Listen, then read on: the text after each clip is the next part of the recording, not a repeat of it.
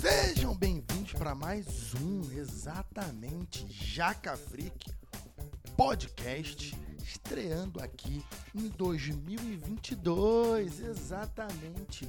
Só para vocês saberem, dia 4 de janeiro foi aniversário da minha live na Twitch. Há exatos dois anos, no dia 4 de janeiro, eu fazia minha primeira live teste, bem crua, sem câmera, sem nada. Mas é isso. Espero que se você não conhece o canal ainda, saiba que estamos fazendo agora live de React. Exatamente, estamos fazendo React aí de alienígenas do passado e de outras curiosidades, coisas que a gente, que vocês conhecem lá pelo mundo freak, coisas que eu gosto de falar aí. Já fizemos sobre ET de Varginha, já fizemos sobre Operação Prato, retornaremos com outros documentários sobre esses temas também. Então, colhe na live, acompanhe as lives e agora a gente conversa cada vez mais. As lives de RPG continuam também. Às quartas-feiras, dia 26 agora de janeiro, a mesa de D&D retorna. E a mesa de vampiro retornará provavelmente em fevereiro, uma mesa especialíssima narrada por Rafael Fernandes, com uma equipe maravilhosa que o próprio Rafael e eu estamos montando aí. E eu vou jogar, o Rafa vai narrar e eu estarei jogando.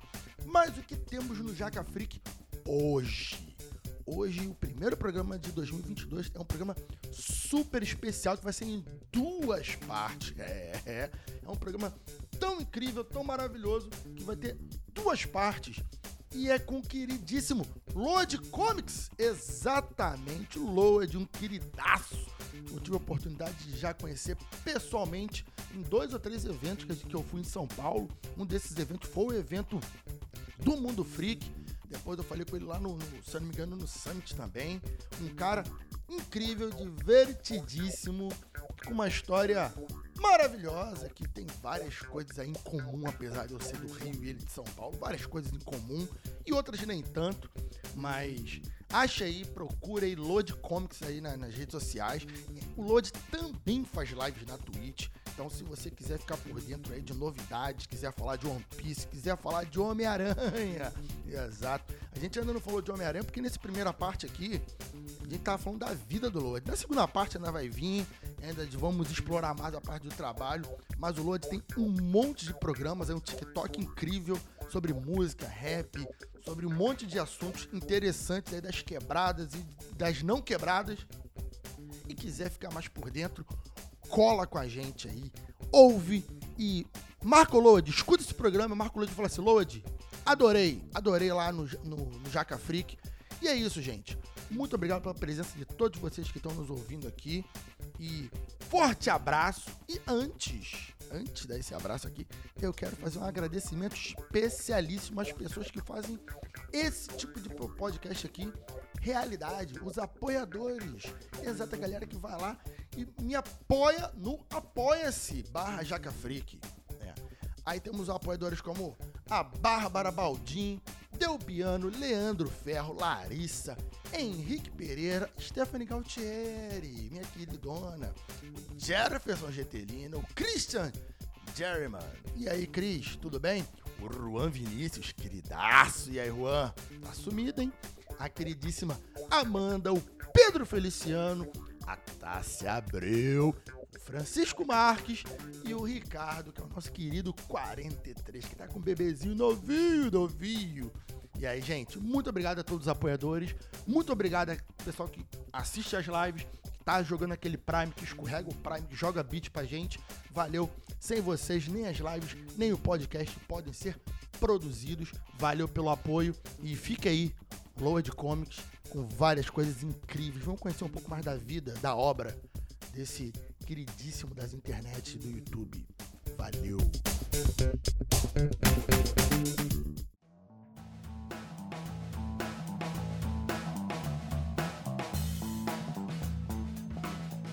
Então estamos recebendo aqui Lord Comics. Estamos falando aqui em off sobre, no, sobre nomes. Eu já vou começar com um mistério, tá? Lord, o seu nome é secreto, você pode falar seu nome? Qual é o seu nome? Eu posso, pô. Primeiro é uma honra estar aqui falando contigo, eu tô muito feliz. Cara, o meu nome é aquele tipo de nome que. Como que eu posso te dizer? Eu sofri muito bullying na escola por ter esse nome, porque a galera falava que já era nome de adulto e pedreiro. Falava, ih, olha lá, é nome de Jair, pedreiro. Jailson! É- Jaime! Não, não, não, não, não. É muito mais complexo, cara. Ó, Olha. o meu nome é Givanildo Dias dos Santos. Givani. Rapaz. É Givanildo com G, tá? Não é com J, porque o meu pai, ele se chama Josenildo. E eu, tinha, eu tenho, né, um tio que se chamava Divan. Então ele juntou. Calma aí, calma aí, calma aí, calma aí. O teu tio se chama Divan. É, Divan. D-J-A-N, Divan. E o Caraca. meu, meu pai é Josenildo. E eu tenho a minha tia, que é irmã do meu pai, que se chama Josenilda. Então, tipo. E eu tem muita gente que não sabe, mas eu sou alagoano. Eu nasci em Alagoas, Arapiraca. Olha. Arapiraca ou é Maceió? Deixa eu ver no meu RG, que eu sempre me confundo. Porque eu, eu só nasci lá e. E, sei lá, com 3 anos de idade eu vim pra São Paulo. É, eu sou de Arapiraca, Alagoas. Eu nunca fui pra lá e tal, eu só nasci mesmo. Meu pai é de Recife, minha mãe é de Pernambuco. Ah, então você não tem família em Alagoas. Tenho, tenho, me- meus parentes é tudo de lá, pô. Pô, Tia, tio, é que eu não, eu não sou, não sou social, eu não gosto de parente não, mano. ah, meu Deus. Eu sou, eu sou o cara que. Quanto, família pra mim é tipo eu, minha esposa, meus filhos, pai e mãe. Vó, tio, tia já considero parente, já é agregado. Cara, cara eu, não- eu não vou reclamar não, porque assim, de, de todos os parentes... Eu sou muito próximo da, da, da família da minha mãe, né? Minha avó, meus tios, meus primos. Mas a família da, da- do- dos meus avós, né? Aham. Par de mãe, que moram todo mundo no Ceará. Eu nunca fui no Ceará, tenho maior vontade de conhecer a galera toda lá. Que o pessoal... O problema é que o pessoal lá é tudo parente da minha avó e do meu avô. Aí, e é ó. tudo senhorzinho já de uns 90 anos, sabe? E os outros são primos de terceiro, quarto grau. Já, já, não- já não tem aquele contato todo, só tem adicionado no Facebook. Mas te entendo, te entendo. É, eu sou assim, é porque eu cresci também de uma forma que, tipo, eu sempre dependi só de mim, tá ligado? Não, não, é, não tinha esse negócio de família perto, essas coisas, tudo. Então, quando eu vejo esses parentes, assim, eu sinto que é tipo, cara, não vai fazer diferença na minha vida, tá ligado? tipo, eu sou muito assim, eu sou muito, tipo, eu, meus filhos, minha esposa, e é isso, cara. O resto a gente vê depois. Mas deixa eu perguntar aqui pra você. Calma aí, calma aí. calma aí. Por que você usa no seu, na sua live o Ah. nome Jairos? Ah, o Jairos. O Jairos é por causa de uma música, cara, do Tristão. Tem uma música chamada Jairo, do MC Tristão. E ele faz um trap contando a história de como que o cavalo dele morreu. E o cavalo dele se chama Jairo. Então ele fica eu e o Jairo galopando por aí. E é um artista que a galera da live gosta muito. Porque quando eu, eu falei pra eles, pô, acho que pra gente ter um diferencial dos outros canais da Twitch, vocês têm que ter um nome próprio. Porque todo mundo fala, ah, o chat, o chat, o chat. Ou o chat, né? E eu falei, que nome vocês querem pra vocês? E aí a gente colocou em votação Mugiwaras, é, Nakamas, que é o de One Piece ali também, né? É, Gyros, que eles sugeriram, e tinha outro com um chat que era meio aleatório assim. E aí a galera tudo falou: não, a gente tem que ser o Gyros, o Gyros, o Gyros. E aí eu falei: ah, beleza então. E aí a gente não fala, ah, o chat tá aí, a gente fala, ó, o Gyros aí, sabe? Tipo, que é o nosso chat ali. E é- Caralho aí. É. Vou, vou- vou fazer essa ideia rodar aí, mano. Eu vou botar o nome também no- na galera do chat. É, pô, Boa porque ideia, eles criam boa uma ideia. identificação própria, tá ligado? Porque chat fica. Eu acho que, tipo, tem muita gente que já usa, né, por ser mais tranquilo, assim, em chamar a galera. E aí a galera fala, ah, a gente quer ser o Gyros. Eu falei, ah, então beleza, vocês são o Gyros. Acabou, tipo. E aí quem, quem é de dentro entende, quem não é. Essa, nessa aí que eu achei que seu nome era Jairo. Não, pô. Ou o, nome do seu pai era Jairo. Por isso que eu falei assim, pô, teu nome é com J, né? Não, não, não. E é Jairo, hein? Não é Jairo. Agora que eu me liguei nisso, não é Jairo, não tem nada a ver, é Jairos. De. Depois eu mando a música pra você, você vai curtir pra caralho. Mas é a Excelente. música que ele fez pra um cara que morreu, que era jogador de Counter-Strike e tal. É mó da hora. Caraca, olha. Tem todo um rolê, mano, por trás, assim, desse som. E a galera gosta muito. E a gente sempre toca essa música do Jairo quando chega a 100 pessoas assistindo a live. Tipo, ah, recebemos um raid, batemos mais de 100 pessoas. Aí eu apresento o conceito pra galera nova, pra saber se eles querem ficar ou querem ir embora. Tá ligado? Porra, ma- maneiro, mas a gente tá se adiantando demais. A história, a história é envolvente. Mas eu quero voltar aqui pro Lodi criança. Lodi miniatura. O Lodi que é o clone do seu pai. Porque quem vê uma foto sua do seu pai, Jesus. é igualzinho. Né? né? Idênticos. Não que isso seja uma dificuldade, afinal, é, é genética, é, é assim. É, é, isso aí. Mas ele poderia parecer com a mãe, né? Mas ele parece com o pai. Então, Lodi, eu quero saber o seguinte: você tem o seu canal lá no YouTube desde 2012, você começou a postar em 2012, seu canal vem, de, vem um pouco depois? Isso, eu, na verdade eu comecei em 2012 mesmo, o canal. Começar eu digo, tipo, eu criei ele em 2012, mas eu demorei uns três meses mais ou menos para soltar vídeo, sabe? Tipo, eu demorei bastante porque antes eu jogava competitivo de Battlefield 3. Então, Olha tipo, só. não tinha nada a ver, tá ligado? É por isso, é por isso que você tá louco aí com o lançamento do do, do Battlefield. Exatamente, porque o mano, a gente pagava servidor, isso em 2012, né? Pagava servidor, o Scalar 4 jogava, treinava tudo, só que eu usava o canal para colocar backup de treino, né? A gente gravava toda a nosso, nossa jogada e aí eu jogava lá pra gente depois ficar analisando, ver como que cada um tava indo. Só que enquanto eu tava jogando no, no Skype, que a gente usava o Skype na época, eu ficava assim, ô Evan, que é o meu amigo, era eu, Evan, Marcinho e o Coringa, outro amigo meu que faleceu. A gente falava, ô Evan, caralho, você viu a edição nova que saiu do Homem-Aranha, mano? Aí os caras ficavam, ô, cala a boca, mano, presta atenção no jogo aí, para de ficar falando.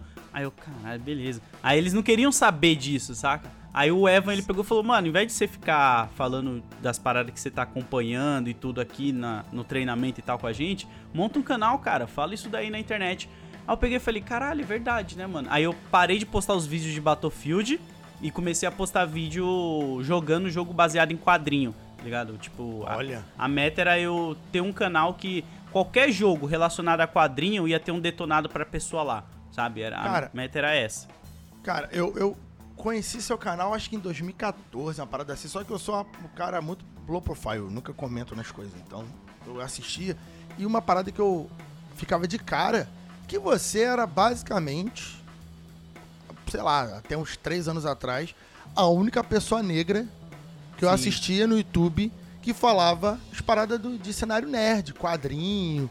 E, porra, isso era, um, isso era uma coisa muito diferente, saca? Sim, e sim. eu ficava muito de cara com isso. Caraca, só tem ele. Então tinha uma opinião diferente daquela outra galera toda que tem uma origem diversa, mas é, a cor é branca, geralmente vem de uma, de uma origem social mais, mais alta. Sim. Então a opinião deles é de um jeito e a sua é de outro, né? Porque a base da referência é muito diferente. E aí que vem a questão agora de onde vem essa, essa, esse teu amor pelo quadrinho? Algum parente seu, seu pai, ou você passou na banca de jornal e viu quando era criança? De onde vem isso? Cara, é da. Tudo na minha vida é muito de uma forma aleatória. Aleatória que eu falo, tipo. Não, não é eu que tenho a livre e espontânea vontade. Tipo, sempre teve lá, tá ligado? Que a vida te leva. É, tipo, o quadrinho. Eu morava no Jardim São Pedro, ali na Zona Leste, em Guianazes. E era uma, umas casinhas que era tipo umas velhinhas bem porta uma diferente pra outra. Igual comunidade aí no Rio, tá ligado? Você abre a porta da sua casa, você vê o quarto do outro vizinho do outro lado, porque a janela dele é diferente pra sua, naquelas vielas. Era assim. E eu tinha um. Eu morava nessa viela e tinha um cara que ele morava na frente da minha casa, que ele deveria ter, sei lá, uns 25. Ele era adolescente na época, mas ele morava sozinho. E ele tinha videogame, ele tinha pôster, ele tinha umas paradas que eu já tava tipo, caralho, olha só que da hora morar sozinho. Eu tinha uns 10 anos de idade. Ele, ele tinha um, um manche, que era aqueles controle para jogar simulador de avião, tá ligado? Uhum. E eu nem sabia o que, que era aquilo na época. Eu ficava curiando no quarto dele sempre que ele saía para trabalhar para tentar entender como que ele usava aquela merda. Porque eu tinha um Master System na época, que era só dois botão e um. Sim. E um bagulhozinho. E eu via aquele controle e ficava, mano, como. Que jogo esse cara joga isso, tá ligado? Tipo, isso aí é pra jogar, isso daí é e aí um dia ele, ele voltou porque ele esqueceu alguma coisa na casa dele, não sei se era chave, enfim, ele esqueceu alguma coisa e pegou eu pendurado na janela dele, curiando lá dentro da casa dele. Caraca. E aí ele me deu esculacho. Para com isso daí, não sei ele o quê. deve ter achado que você queria pegar alguma coisa, né? É, porque, tipo, a gente se conhecia de vista só, tá ligado? Que eu morava na frente da casa dele. Então eu sempre tava sentado ali na vielinha, brincando, jogando bolinha você de gude. Você tinha 8 anos? É, eu tinha 10 anos, 10 anos. 10 Foi anos. em 2002 isso, 2002, 2001 mais ou menos. Eu tinha 10 anos. E aí eu, eu ficava ali e tal. Aí ele me deu um esculacho, tipo, mano, para de ficar aí, não sei o que, papá. Falou um monte, ele falou, ó, vou te dar umas paradas. Aí ele entrou dentro da casa dele e voltou Ele- com um caixote. Calma aí, calma aí, calma aí, calma aí. Ah. Ele te detonou, te botou um. te enquadrou, Sim. depois ele te deu alguma coisa. Entendi. É, porque ele, ele entrou assim, eu, é que eu expliquei pra ele. Eu lembro que era moleque, eu falei que, tipo, eu tava olhando o, o manche dele, sabe? De tipo, eu achava aquilo ali muito louco. E aí ele falou, ó, vou te dar umas paradas. Aí ele entrou dentro da casa dele e me voltou com uma caixa cheia de gibi, meio que velho, assim, porque eles não estavam em ótimos estados. Mas ele voltou com uma caixa cheia de gibi. E aí essa caixa, ela tinha, tipo, algumas edições de Spawn, Conan, tinha Batman, Homem-Aranha e tinha tinha muita variedade de gibi ali dos anos 90, saca? Da Image Comics com Marvel e DC, mas não tinha nada nacional. Tipo, nada nacional, era só coisa americana.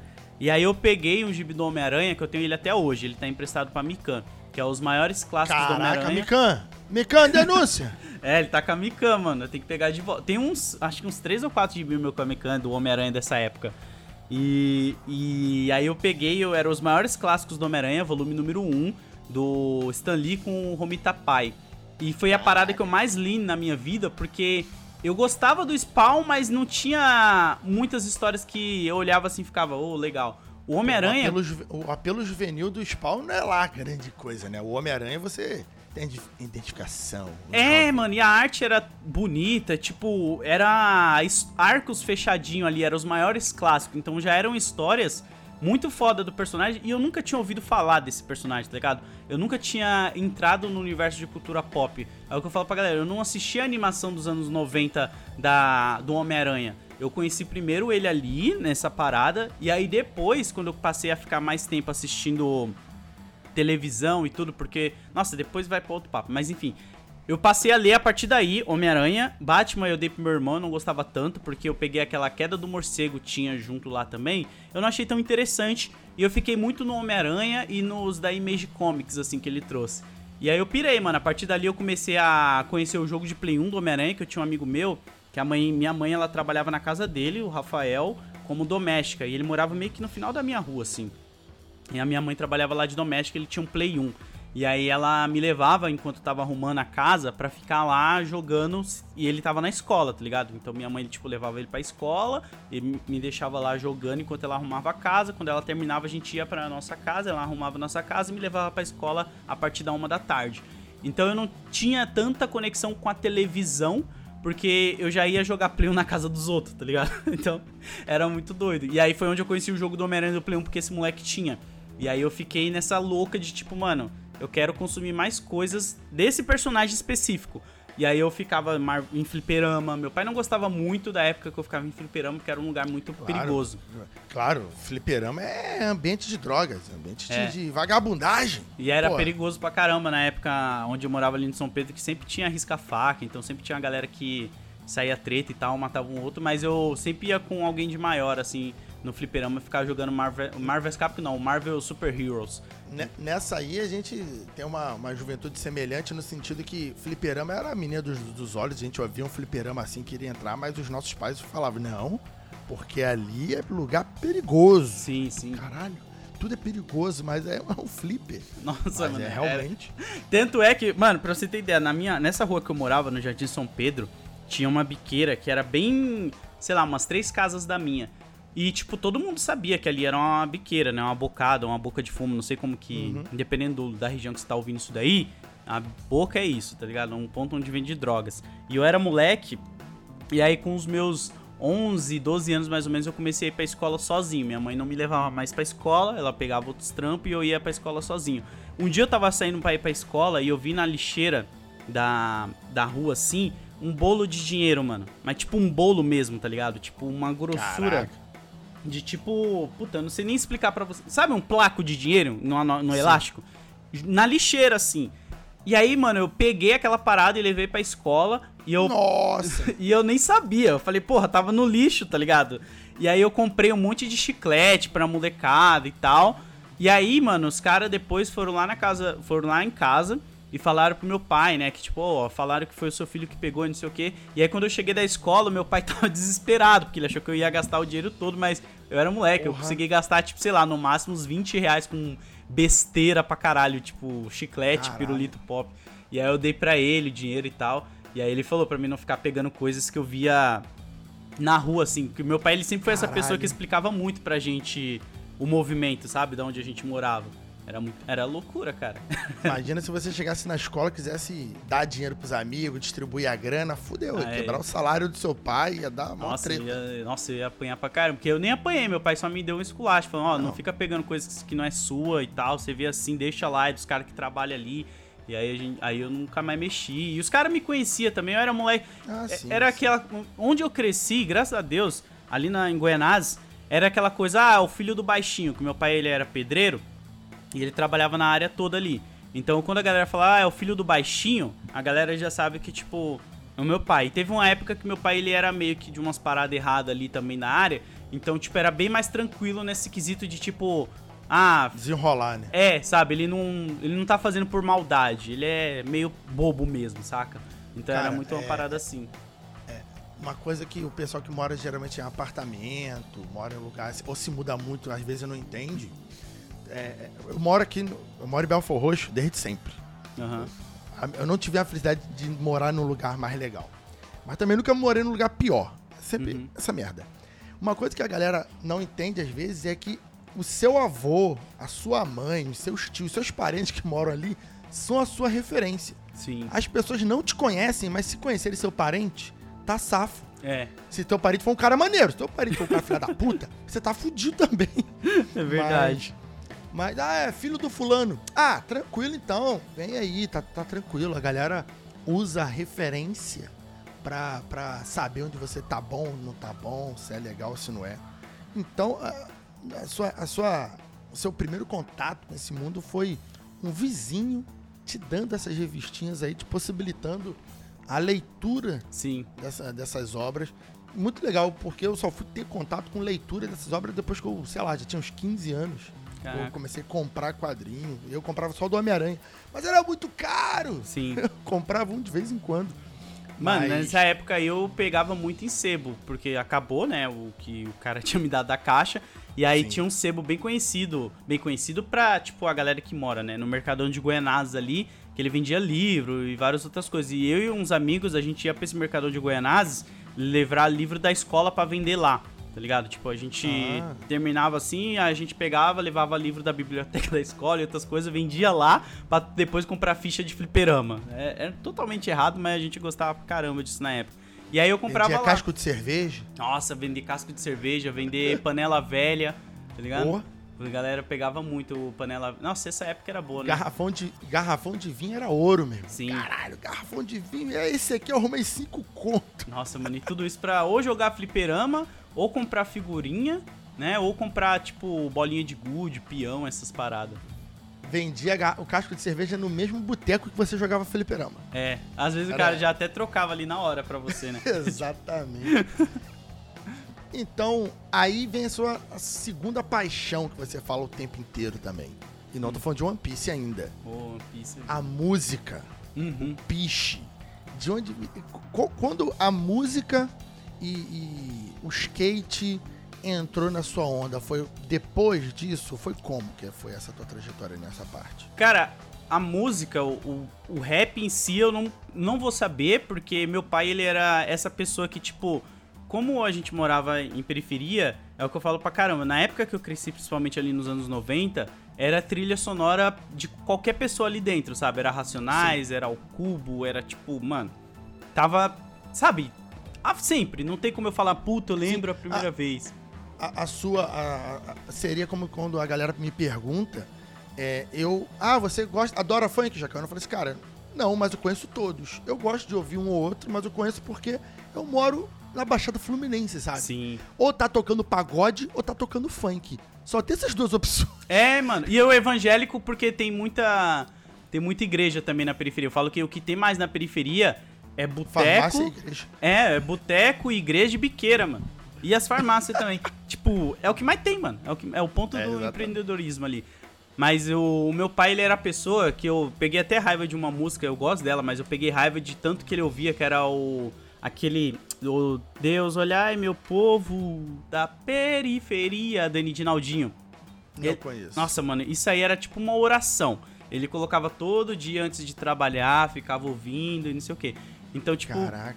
na minha casa, a gente sempre, graças a Deus, meu pai e minha mãe tinham um bom gosto musical, porque meu pai ouvia muito Bezerra da Silva, ouvia muito Porra. rap, Amado Batista, minha mãe gostava muito de Zezé de Camargo e Luciano, minha mãe já era mais esse lado, meu pai já era mais Bezerra da Silva, rap, ele escutava muito Martinho da Vila, sabe, essas coisas. Meu pai era Então, teu- o teu pai escutava rap também. Sim, sim, vem do meu pai. Essa parada toda não, não foi tipo um amigo que chegou e mostrou pra mim, não. Foi tipo, vem do. Mano, eu, falo, eu falei isso esses dias. Eu tenho até hoje CDs que meu pai comprava na feira do rolo, de rap. E ele me dava. Ele chegava em casa e falava: Olha aqui, ó, pra mim e pro meu irmão, né? Que eu tenho um irmão que ele é um ano mais novo que eu. Eu tenho 30, meu irmão tem 29. Ele, eu lembro quando em 2002 ele comprou o CD do Nada Como Dia Após o Outro Dia. Ele chegou em casa da Feira do Rolo, que ele ia, tipo, com uma galinha pra Feira do Rolo, voltava com um milhão de coisas. Ele era bizarro, assim. tipo. ele voltava com um monte de coisa. É aquela história, aquela, aquela história que o cara vai trocar um alfinete e volta com um carro, com a É. casa, sei lá, porra assim. Meu pai era cheio de fazer rolo. E aí ele colocou o CD do Nada Como Dia Após o Outro e a gente ficava ouvindo e ele ficava perguntando, olha só, e aí, o que, que vocês estão achando? Isso aqui, ó, você conseguiu entender isso aqui que esse cara tá falando aqui? Sabe, ele, ele trabalhava interpretação de texto com a gente naquela época, porque quando surgiu o funk do Rio de Janeiro, o Proibidão aqui em São Paulo, né, que tipo, estourou no Rio e veio pra São Paulo e aqui vendia de forma ilegal, não podia, vendia nas feiras de forma ilegal. O meu pai, ele colocava pra gente ouvir, ele gostava muito, mas ele sempre falava pra gente prestar atenção no que os caras tava cantando. tom- Meu pai, ele sempre foi esse cara, saca? De tipo, ó, não sai sem RG. Cara muito oral, né? O cara que, que botava você pra ouvir, mas botava também pra pensar sobre aquilo ali que vocês estavam ouvindo, que vocês estavam trabalhando. É, e ele não gostava de rap gringo. Ele não gostava de rap gringo. Eu lembro que, tipo, quando meu irmão. O rap gringo já veio mais pelo meu irmão, o Joey, porque no 2000 e. Puta, eu não vou lembrar o ano agora. Mas quando eu tinha uns 13, 14 anos, foi quando eu começou a vir um skate pra minha vida, que eu conheci. Aí vai, vai juntar tudo agora. Agora eu vou conseguir juntar tudo, ó, já. Opa! O rap nacional é isso, eu não tenho uma data específica, porque meu pai sempre colocou dentro de casa e na escola tinha isso também. Então era um bagulho muito regional ali. Mas em 2000 e... sei lá... 11, 2009, eu não lembro. Eu, tinha- eu sou ruim de conta. Faz é, eu, eu tinha 14 para 13, eu tinha 13 para 14 anos de idade. 2005. Boa, 2000, Não, ca- não, ca- calma aí. Você nasceu em 91, Isso. 2006, 2006. 2006, eu comecei a sair mais com alguns amigos e no meu bairro onde eu morava ali na Cosmopolita, tinha muita pichação e grafite. Era era muito comum, sabe? Tipo, mano, todas as ruas que eu andava tinha grafite, tinha evento de grafite. A galera que é de pichação e tá ouvindo aí, ó, Oitavo Batalhão, Museu, Os Mais Imundos, tipo, mano, o Conex, muito desses caras da pichação exagerados, morava tudo ali no, no meu bairro, morava tudo ali. E eu via esses caras diariamente pintando muro. E aí eu falei, porra, eu quero fazer isso também, porque eu já gostava de desenhar no caderno. E aí foi onde eu comecei a fazer amizade com o museu, comecei a que é o link, né? Comecei a fazer amizade com esses caras e eles me levaram pra rua pra fazer grafite. E aí eu conheci, eu conheci também em eventos de grafite o skate. A galera sempre tinha um campeonatinho de skate rolando, saca? Nesses eventos assim de hip hop. E aí eu falei, mano, eu quero começar a andar de skate também. E aí eu comecei a andar de skate. E aí, andando de skate, eu comecei a ir na galeria do rock comprar DVD de skate, que na época a única forma de você ver vídeo pare de skatista era assim, você tinha que ir até a galeria ou então um amigo seu que anda de skate tinha e te emprestava, tá ligado? Aí daqui a pouco foi- vai ser nessa aí que você vai conhecer anime também, né? Comprando CD, CD de, de skate, e aí tem um desenho, tu, pô, compra É, anime foi já mais, mais pra frente por causa. É, anime, tipo, eu peguei o Rock Show, Buck na Band, essas coisas. Mas pra comprar foi mais pra frente nessa linha de ficar indo pro centro. Que tipo, ah, a Praça da Sé é um ponto que sempre eu ouvi falar desde moleque, por causa da, da galeria do rock. E aí eu, a primeira vez que eu fui pra lá pra galeria do rock foi pra comprar DVD de skate numa quinta-feira. E eu fiquei até meia-noite porque tinha um point de pichação bem na frente da galeria, sabe? Que era onde os pichadores tudo se encontrava. Então eu fiquei lá. E aí depois vem a Liberdade, que é outro lugar onde todo mundo fala, e aí você começa a ter contato com com essas paradas. Mas aí eu, conheci, eu comecei a conhecer o rap gringo por causa de DVD de skate, que o meu irmão, ele ia junto comigo. E meu irmão sempre foi o cara que eu falo que ele era pra frente porque ele gostava muito de usar as roupas que os caras do clipes dos DVD de rap usavam, sabe? Ele, hum. ele usava dureg já, tipo, quando a gente era moleque, ele achava estileira. Ele andava igual Nelly com um band-aid na, na bochecha. Ele era essa vibe. E aí quando Caraca, a gente. Ele, ele adotava aquele, aquele visual que ele via ali Sim. E pra vida dele. Sim, tem até um amigo nosso em comum, mano. Puta, eu esqueci o nome dele agora, ele vai ficar mó puto comigo. Que ele é escritor, ele tem um podcast lá de livro, mano. É amigo nosso em comum, mano. O AJ? Isso, isso. Tu, tu é amigo do AJ de, de juventude? Mano, eu sou amigo do AJ desde os meus 12, 13 anos de idade, cara. Tipo. Caraca! Desde moleque, assim, tá ligado? De, a gente morava na mesma, no mesmo bairro, mano, na Cosmopolita ali. E, e aí o meu irmão, tanto é que eu até eu tuitei outro dia. Teve um, a gente zoava muito a Jota quando ia jogar bola. Eu nunca gostei de futebol, mas a gente às vezes ia jogar bola assim tal. E o AJ ele corria meio que empinando a bunda, tá ligado? Aquela corridinha. E aí os caras zoavam ele de bundinha. Falava, ih, olha lá o bundinha, olha lá o bundinha. E aí ele zoava eu e meu irmão de freira, porque a gente usava muito dureg. E sabe, ele ficava falando, ah, cala a boca, vocês são mó freira e tal. Então, tipo, é, era uma zoeira de. Aí eu parei de usar dureg porque, obviamente, eu não gostava da zoeira, e eu parei. E o meu irmão, ele sempre ligou foda-se e andava igual o rapper, tipo, dos anos 2000, tá ligado? No bairro, assim. Era engraçado pra caralho. Mas o AJ é amigo meu, mano. De moleque, assim, tipo, época de Lan House, quando começou essa febre de Lan House, a gente se trocava muita ideia. Ele virava a noite em Lan House, tá ligado? Era uma parada muito de, de moleque. E aí depois a gente acabou se reencontrando no, na internet, assim, tá ligado? Mas. E aí, o que eu tô falando do rap gringo? Porque o meu pai ele não gostava quando a gente colocava em casa os DVD de Black Total. Aí no Rio de Janeiro, pelo que eu vi, a galera chama muito de Dinamite, né? Dinamite. Chama de Dinamite. Eu vi que a galera aí no Rio tem outro nome. Aqui a gente falava Black Total. Pro rap? É, pra esse rap americano Ryan B, tá ligado? Que explodiu muito ali nos anos 2000. Uma coletânea. Cara, tinha coletânea. É aqui no Rio, essa coletânea de, de, de rap, de, enfim. A minha mãe era extremamente viciada nesse tipo de música. Cara, aqui em casa tocava esse tipo de DVD o dia inteiro. Aí, ó. Jarulho, essa galera isso. toda eu conhecia. Era o dia inteiro tocando. A minha mãe escutava isso direto, direto.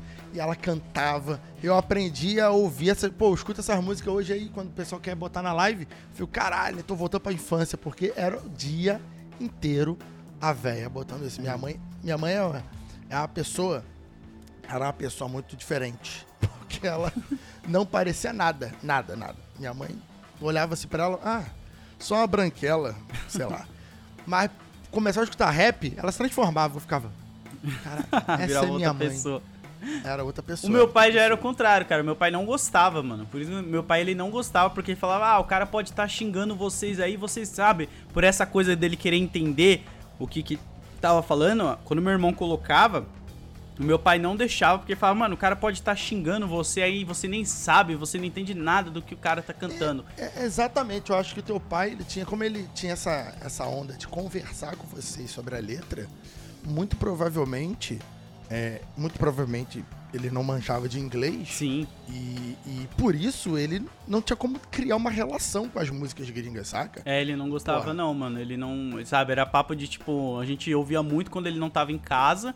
Aí quando ele chegava, ele colocava os dele e tal, mas ele não, não curtia. E meu irmão usava muitas roupas do meu pai, né? Tipo calça, jeans, camiseta, porque meu pai é mais velho, obviamente, né? A gente ficava como se fosse roupa larga, né?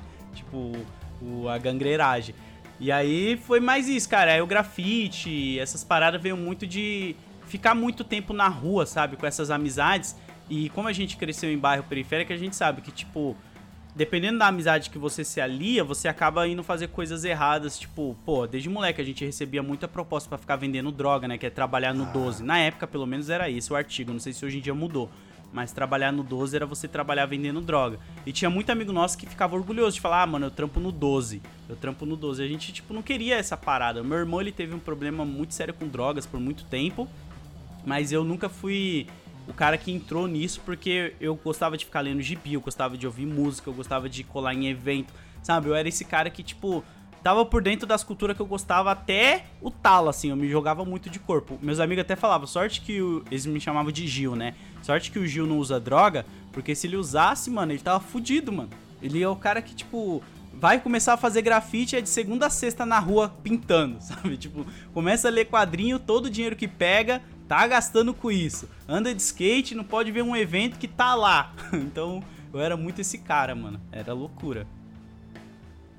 Excelente, cara. É, é, muito, é muito disso. A gente. Que, que, apesar de ser realidades de estados diferentes, o, o, contorno geral é muito parecido. Sim. É o funk mais aqui, aí é mais o rap. E essa pegada de.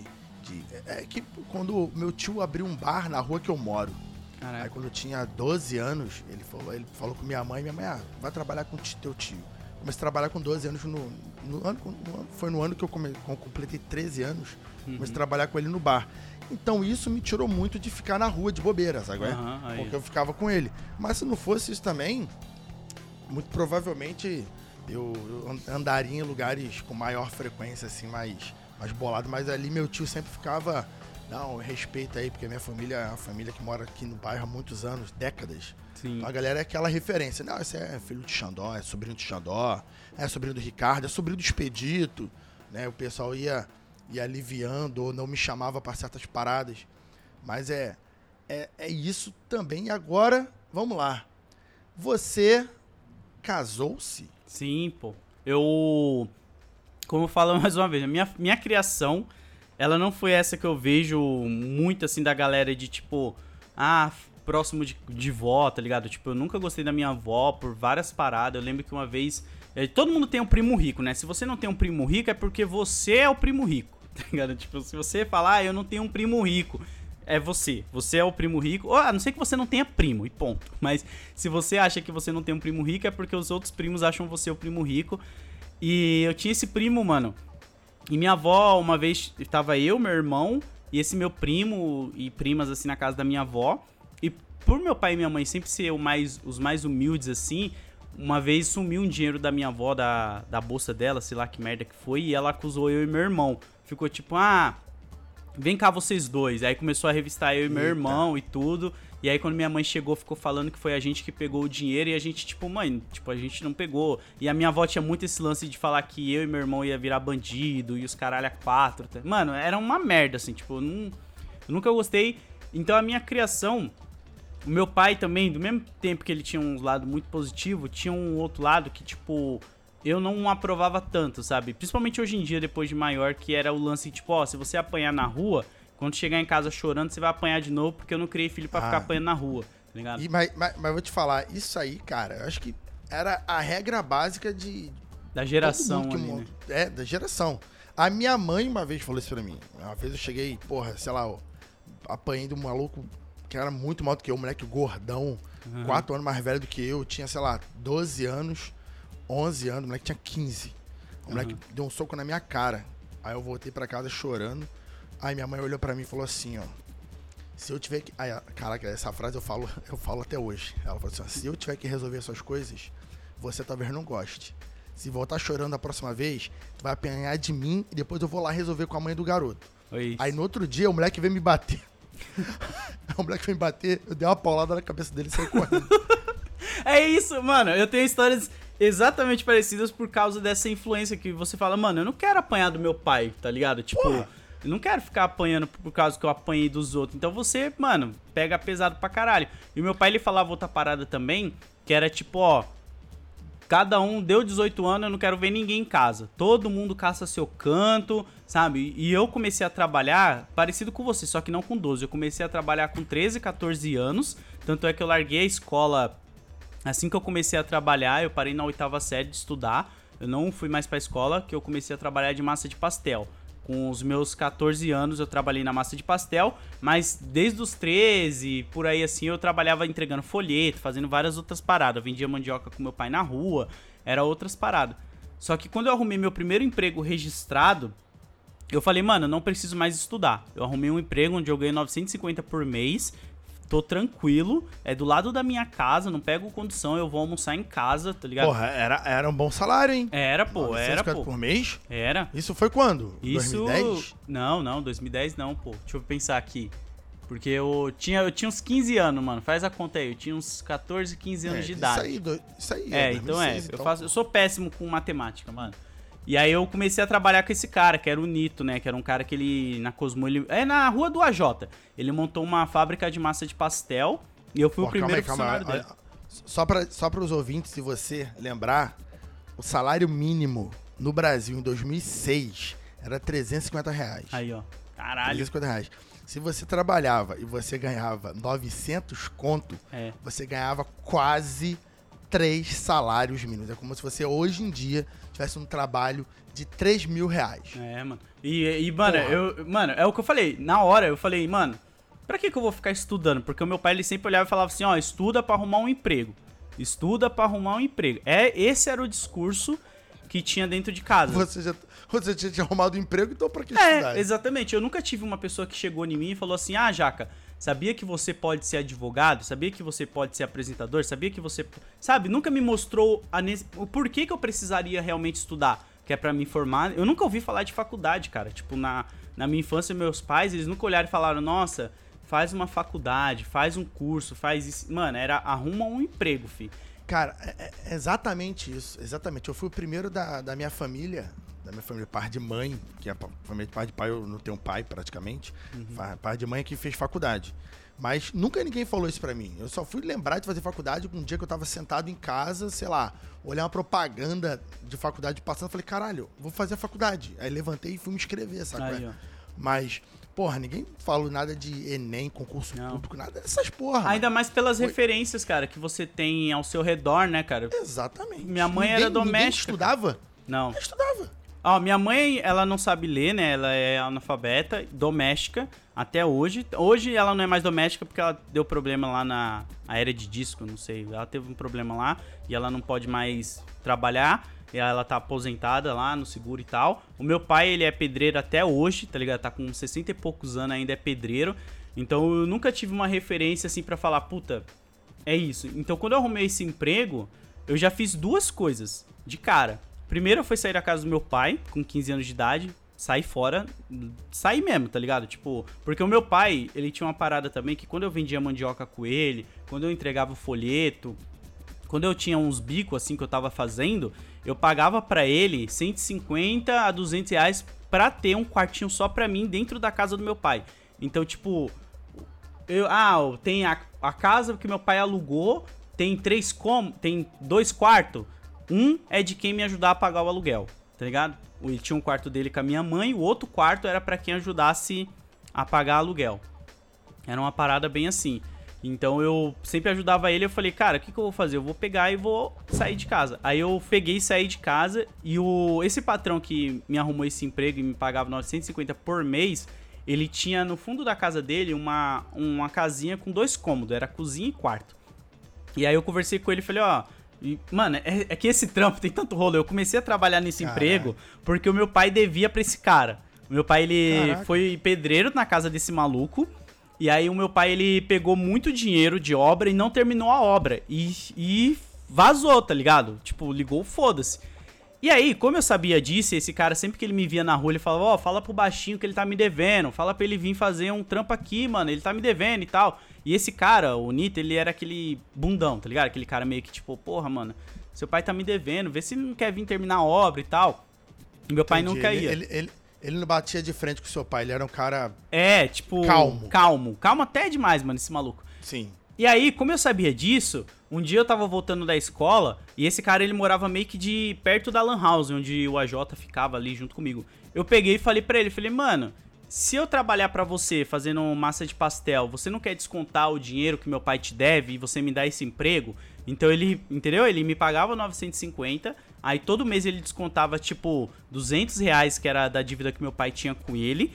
E aí eu peguei e sugeri pra ele depois que eu, sei lá, fiquei uns três meses trabalhando com ele, se ele não queria me alugar a casa que ele tinha no fundo da empresa pra me morar lá. E aí eu pagava o aluguel pra ele de 300 reais. Então ele descontava já tudo do meu salário. A dívida do meu pai, o aluguel eu- e o que sobrava eu pagava, tipo, comida, comprava roupa e tal. E nesse mesmo período foi quando eu comecei a namorar, que aí linka com namoro. aí linka com o namoro.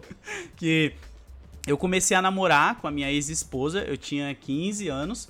E aí eu já tinha saído da casa do meu pai e eu tinha na minha cabeça, cara, que eu queria muito ser pai aos 18. Eu tinha já Caraca, que, que pira, maluco. Pai aos 18. É, aos 18, tipo, cravado. Porque, mano, eu não tinha, na minha concepção, uma família, tá ligado? Meu pai, Entendi. ele era muito essa coisa de tipo, ó, 18 anos todo mundo mete pé. Todo mundo mete pé. Não... Teu pai era praticamente cultura americana. É, ele não queria saber de ficar sustentando. Porque é o que eu falo pra galera às vezes. Tem gente que não gosta quando eu falo, pô, mano, se você tem mais de. Se você é maior de idade, mora com seus pais, cara, pensa muito, muito, sabe? Porque às vezes os seus pais também, eles querem ter a liberdade deles. Uma coisa é se você, tipo. Ajuda seus pais de alguma forma. Eu não tô falando da galera que tem que morar com os pais porque tem que ajudar eles financeiramente, o pai é debilitado e a mãe também. Enfim, não tô falando dessa realidade. Tô falando da realidade que o cara, tipo, o pai e a mãe trabalham pra caralho, o filho fica só em casa coçando o saco, morando com os pais até os 40 anos, tá ligado? Foda. E- cara, isso aí eu concordo pra caralho contigo. Porque, pô, quando eu tinha meus 20 e pouquinho, trabalhando, sei lá, no escritório e tal, eu tava muito na pilha de, de juntar eu e mais um amigo, a gente se mudar pra, sei lá, o centro do Rio, uma parada assim, sabe qual é? Sim. Aí acabou que minha mãe faleceu, entendeu? Minha mãe, eu tava muito próximo até de casar na época, eu com 23, 24 anos. Uhum. Tava já pensando em casar, né? Meter o pé por causa disso. Porra, minha mãe, 40 e poucos anos, jovem, porra, vai que ela quer, sei lá, casar, ou quer só namorar, ou Sim. viajar. Mas não. Tem um filho que ela se preocupa, ela queria fazer almoço pra mim, janta, eu falo, mãe, não precisa, eu como na rua, não sei o quê.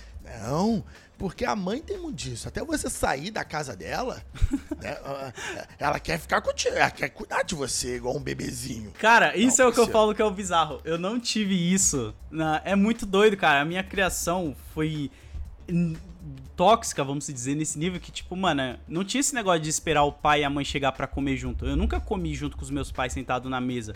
Meu pai, ele trabalhava de pedreiro, às vezes ele tinha arrumado um trampo fixo à noite. Ele teve um período que ele trabalhava no Atacadão, que é uma. Não sei se aí tem Atacadão, que é uma rede que vende. Vende tudo em atacado, tá ligado? Pra, de- Sim, tipo, um Ceasa da vida, Isso, isso. compra legumes. Ele trabalhava de auxiliar de limpeza de noite, né? Ele trabalhava no período noturno. E de dia ele era pedreiro. Então ele tava sempre em dois trampos. E minha pai mãe. tava sempre com sono. É, e, mano, tanto é que meu pai foi demitido do Atacadão, não lembro se foi do Atacadão ou do Extra, que ele chegou a trabalhar no Extra de Goiás também no mesmo cargo, porque ele dormiu na área de frios, tá ligado? Ele ficava dormindo na área de frios no horário do trampo, e aí ele foi demitido. Mas meus pais, eles nunca estavam em casa, então eu sou o cara que, tipo, eu criei meus irmãos, tá ligado? Tipo, eu, meus irmãos eu levava pra escola, eu sempre tava junto com o meu outro irmão mais novo, eu fazia comida, eu aprendi a fazer arroz, feijão desde moleque, por causa que meus pais não estavam em casa. Então a minha criação foi muito essa vibe, sabe? Então eu falei, mano, quando eu tiver 18 anos, eu quero ter minha própria família. Eu vou ter um filho, vou cuidar dele do jeito que eu imagino e tal. E aí foi quando eu conheci essa minha ex-esposa e eu meio que me juntei com ela, tá ligado? Eu, tipo, saí da casa do meu pai, morei uns três meses sozinho nessa casa do meu ex-patrão. E depois eu fiquei trabalhando na pizzaria e na massa de pastel. É, eu, sa- eu entrava na massa de pastel às 8 da manhã, saía às 5 da tarde, entrava na pizzaria e ficava até uma hora da madrugada, como pizzaiolo, pra construir a Caraca, casa. tra... calma aí, calma aí. Tu trabalhou fazendo pizza. Tu disse massa de pastel, agora pizza também. É, eu fui pizza. Nossa, mano, eu já fui quase tudo nessa vida. Eu, eu fiz. Caralho, eu Lodi. fui Lodi, pizzaiolo durante três anos, porque esses três anos eu queria construir a minha casa na casa da minha ex-sogra.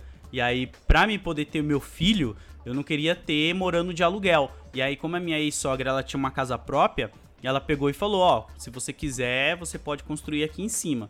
Foi um. Eu não digo que foi um dos erros da minha vida, porque minha ex-sogra ela era como uma mãe pra mim. Ela, é, ela era essa pessoa que você tá falando, de mimar. Era a minha ex-sogra. A mãe que eu não tive nesse ponto de ficar mimando e tudo mais, foi minha ex-sogra. Tanto é que eu não fazia comida. A gente cozinhava, era só comer na casa dela e tal. E aí eu trabalhei nesses dois períodos pra levantar essa casa que era um cômodo com banheiro. Era um cômodo com banheiro. Trabalhei pra porra, mano, pra, pra fazer. Mas eu consegui, tive meu primeiro filho, o Gustavo, com 18. Hoje ele tá com 10 anos, então acho que é isso mesmo, né? Ele nasceu em 2011. Ah, eu sou péssimo de conta, gente, me desculpa. Mas aí eu tive o Gustavo. E foi isso, cara. Tipo, fui viver minha vida, tá ligado? Saí da casa dos meus pais, fui fazer o meu. E aí, ainda tem tanto rolo, porque eu cheguei a comprar um terreno pro meu pai com 17 anos, cara. Eu dei um terreno para ele em Ferraz. É, mano, nossa, eu tenho muito. Mano, eu tenho tanto rolo já, que você não tem noção. E esse terreno é um problema que eu tô resolvendo atualmente, porque eu. Ah, não, calma aí, calma aí. Tu comprou um terreno há quase 10 anos, tá dando problema até hoje. Tá, porque eu comprei ele num esquema que era parcelado. É, o que que acontece? Era um lote de boca, não tinha documentação. Não, era bonitinho, tudo certinho. Ah. Era um lote que começaram a fazer ali em Ferraz de Vasconcelos. E aí a ideia era a seguinte: você dá tipo mil reais de entrada e as parcelas eram de 150 reais na época, com reajuste conforme for passando os anos. E aí eu falei pro meu pai, eu falei, ó, como eu tenho um nome limpo e eu trabalho fixo, né? Eu tenho um trabalho registrado, eu vou conversar com o meu patrão, que é o Nito, ele chega comigo como testemunha, a gente compra o terreno e eu vou dar para vocês, meu pai e minha mãe, porque eles nunca tiveram uma casa própria, e vocês constroem uma casinha lá e todo mundo mora lá. Esse era o plano. Só que aí, mano, a minha família, ela é muito bizarra, cara. É muita treta, tá ligado? É muita treta. Eles começaram a brigar e tudo entre si. Hoje o terreno, cara, e isso, começaram a brigar. Ninguém pagava as parcelas de 150 reais, que foram aumentando Caralho. com o passar do, do ano até chegar em 530. E eu tô com uma dívida nesse terreno hoje de quase 40 mil reais tá ligado? Puta merda. Porque ninguém pagou parcela, ninguém pagou nada, ficou morando lá. E aí eu tô pra devolver o terreno, tô renegociando. Então, tipo, esse é o. Como que eu digo? A vibe da família, tá ligado? Onde... Caralho, mano. É, fi, essa é. Você não tá ligado da, do rolê metade, parça. De... Mano, droga em casa. Eu lembro do dia que eu trabalhava na pizzaria. E eu nunca tive nada contra maconha, nada contra. Só cocaína e outras drogas mais pesadas eu não sou a favor, mas, tipo, maconha eu nunca tive nada contra. E aí o meu irmão, ele fumava maconha desde, sei lá, dos 13 anos de idade, escondido. Aí um dia meu pai, ele. Minha mãe, ela achou um, um placo de maconha na calça do meu irmão na, numa calça assim, que ela tava lavando, e ela veio perguntar se era minha, que eu sou mais velho, né? Eu falei, não, mãe, eu trabalho, não tenho tempo de fumar maconha, eu trabalho de noite, tá ligado? Tipo. Não... então já sei de quem é. Aí ela, ah, então tá, eu vou ver com seu pai quando ele chegar para conversar com seu irmão. Mano, no outro dia eu perguntei, falei, e aí, conversaram com o Joe? Era dele, era do Leandro, que eu tenho outro irmão também, tenho um monte de irmão. Aí ela, ah, era do Joe e seu pai falou que é melhor ele fumar dentro de casa do que na rua. E foda-se, tá ligado? Meu irmão com 14 anos de idade. Tipo, foda-se. É isso. E aí... Carou de uma forma surpreendente, né? É, e. Então, meus irmãos, minha criação nunca teve muito esse lance do, do, pai e a mãe super protetor, super tipo, não, os meus filhos, não sei o quê.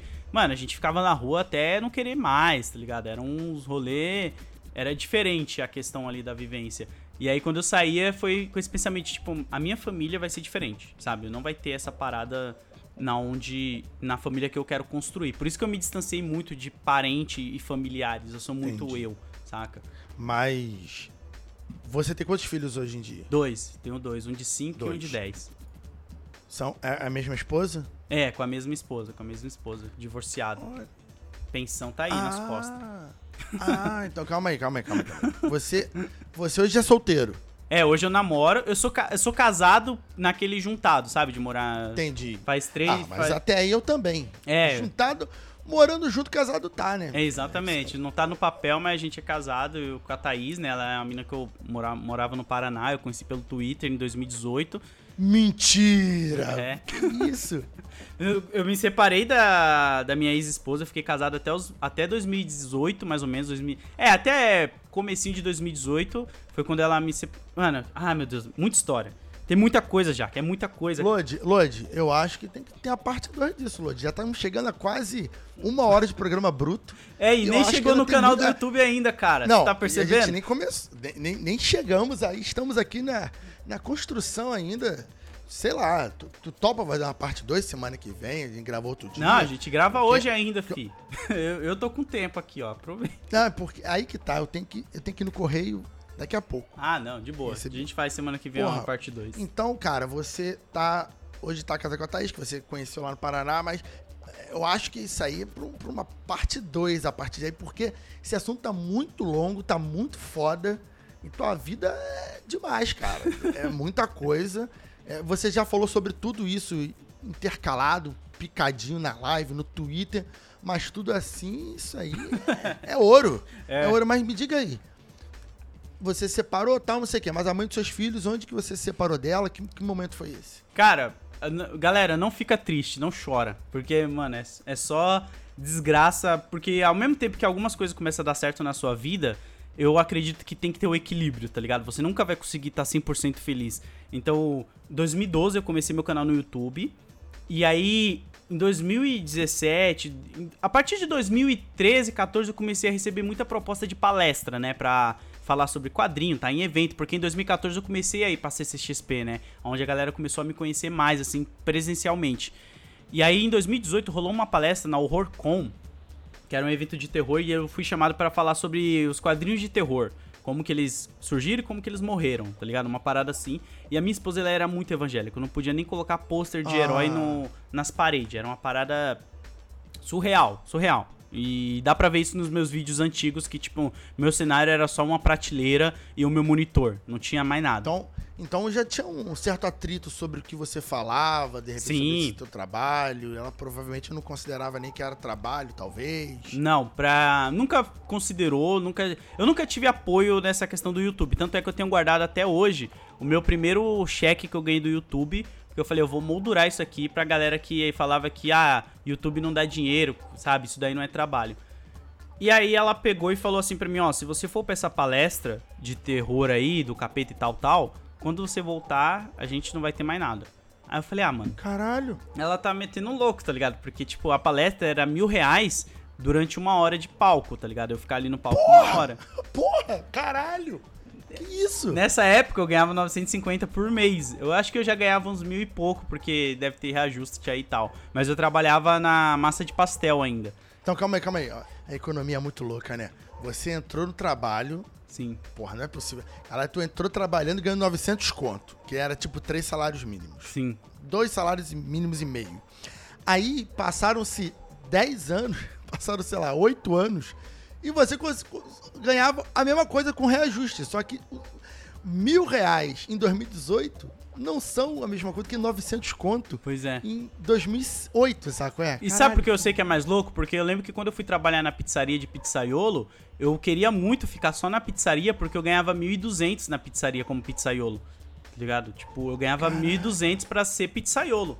E eu fiquei, caralho, eu quero. Por isso que eu fiquei três anos lá. Porque eu ganhava realmente bem lá. Como pra um cara que ganhava 950. E aí eu falei pra ela, eu falei, mano, ela vai ficar louca, porque quando eu voltar com os mil reais da palestra, ela vai ver que eu fiz em uma hora o que eu faço no mês todo, mano. É só investir um pouco nisso e a gente vai viver claro. legal. E não, mano, quando eu voltei da palestra, eh, minhas coisas já estavam tudo em cima da cama numa caixa de papelão. Caraca, minhas roupas, meus quadrinhos. Ah, o meu PC já tava todo desmontado, porque eu já tinha falado pra ela, ó, só, no dia que eu sair daqui, vai ser porque eu desmontei meu PC tá ligado? Porque, tipo, era a minha ferramenta, assim, tá ligado? Minha, Sim. minha parada. E aí ela desmontou meu PC todo. Aí eu liguei pro meu parceiro, o Maico. Falei, mano, vem me ajudar aqui e tal, deu merda aqui. Aí a gente levou de carrinho de mão minhas coisas tudo pra casa do Marcinho, mano. Que era um amigo meu, eu fiquei morando com ele de favor, mano. De 2018 até, sei lá, comecinho de 2019, mais ou menos, assim. Tipo, muito tempo eu morei é, com ele de favor, cara. Porque porque você saiu de casa, você era o arrimo da família, ainda teve que ter o dinheiro ali de manter casa e tal. Sim. E não tinha como ter um, alugar um espaço teu. Não, nem tinha, cara. De... Mano, é, é, muito doido que tudo está lá no canal. Dá pra ver pelas mudanças de cenário. Tipo, tem uma época que eu tô gravando vídeo numa parede toda vermelha. Eu tô todo magro, zoado, porque eu vivia na merda, tipo, triste pra caralho, tá ligado? E eu lá, fazendo um vídeo, fi, fazendo um vídeo, participando. Tem uma entrevista que eu fiz com o Bruno Zago, do Pipoque Nanquim, acho que é 2015, 2016, que ele pergunta, ah, do que que você trabalha? E eu respondo mó triste pra ele, ah, mano, eu sou metalúrgico, cara. Que eu já tava trabalhando numa, numa fábrica de fazer borracha, tá ligado? Eu já tava num outro momento da minha vida. Tem o período também do Amigos em Quadrinho, um evento que rolou que eu pedi emprego pro Levi Trindade, cara, da Panini, que eu tava desempregado. Aí eu cheguei no Levi e falei, mano, me arruma um emprego, nem que seja de entregar café aqui dentro da Panini, cara.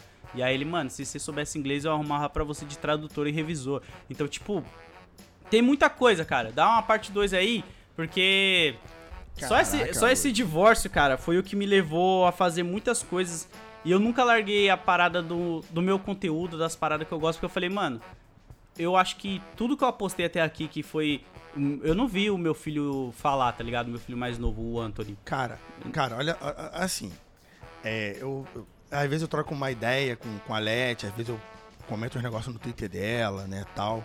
A Leti, não sei se tá ligado quem é a Leti lá do Valorant, mina correria com, com, jogos, com games, ela tava trocando ideia esses dias aí no Twitter. E ela posta sobre justamente isso, né?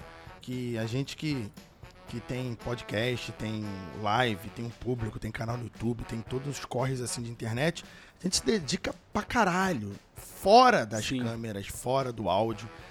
Tempo, é, lutar contra, muitas vezes, apoio, família, dois empregos fora, ainda tem que produzir. E quando a galera vê, depois de 5, 6, sei lá quantos anos se produz, a galera vê você ganhando um pouquinho, você de repente fazendo uma viagem, outra galera, ah lá, não trabalha, é. que vida boa. Maluco, dá vontade de sair metendo a porrada em todo mundo, mas no geral eu sinto pena, sabe qual é? Porque a pessoa só te vê lá. É que nem muito rap diz, né? A pessoa Sim. só vê você lá, mas não, não quer saber quantas porradas você tomou. Pô, e nem vê os não que você, você fala, né? Porque, tipo, hoje, graças a Deus, eu falo não por um monte de proposta que eu olho e falo, cara, não, isso não condiz com o que eu penso, com o que, sabe, eu prego pra galera nas redes sociais. E eu não quero é fazer essa parada, não. O, a galera vê só o sim, né? Tipo, pô, caralho, o Lodi tá fazendo não sei o que com essa marca e com essa. Mano, se eu fiz é porque eu acredito no bagulho que eu fiz. Agora, os não que estão por trás das propostas que eu recebo, vocês nem vê, tá ligado? Não tem nem como, é. como ver. Cara, eu vou, vou, vamos encerrar aqui. Galera que tá nos ouvindo, vai vir uma parte 2. Bora. Sobre. Porque vai ser o primeiro programa de parte 2 que vai ter. Porque esse rapaz é muita coisa para falar. Eu já até imaginava isso, porque eu só de infância. agradecido, né? pô. Só de infância, assim, é muito importante porque justamente a parte da nossa juventude, né, Lodi? Sim. Que vai dar. Vai explicar onde você tá hoje. Por que você faz o que você faz. Tem que saber de onde você vem. É. Porque quando você sabe de onde você vem, você sabe para onde você vai. Como diz o meu parceiro Rashid, quero ver ser empreendedor que nem nós, começar sem o dinheiro dos pais. Startup do é. gueto, o Deus é investidor. É. Caralho, incrível, foda. Foda.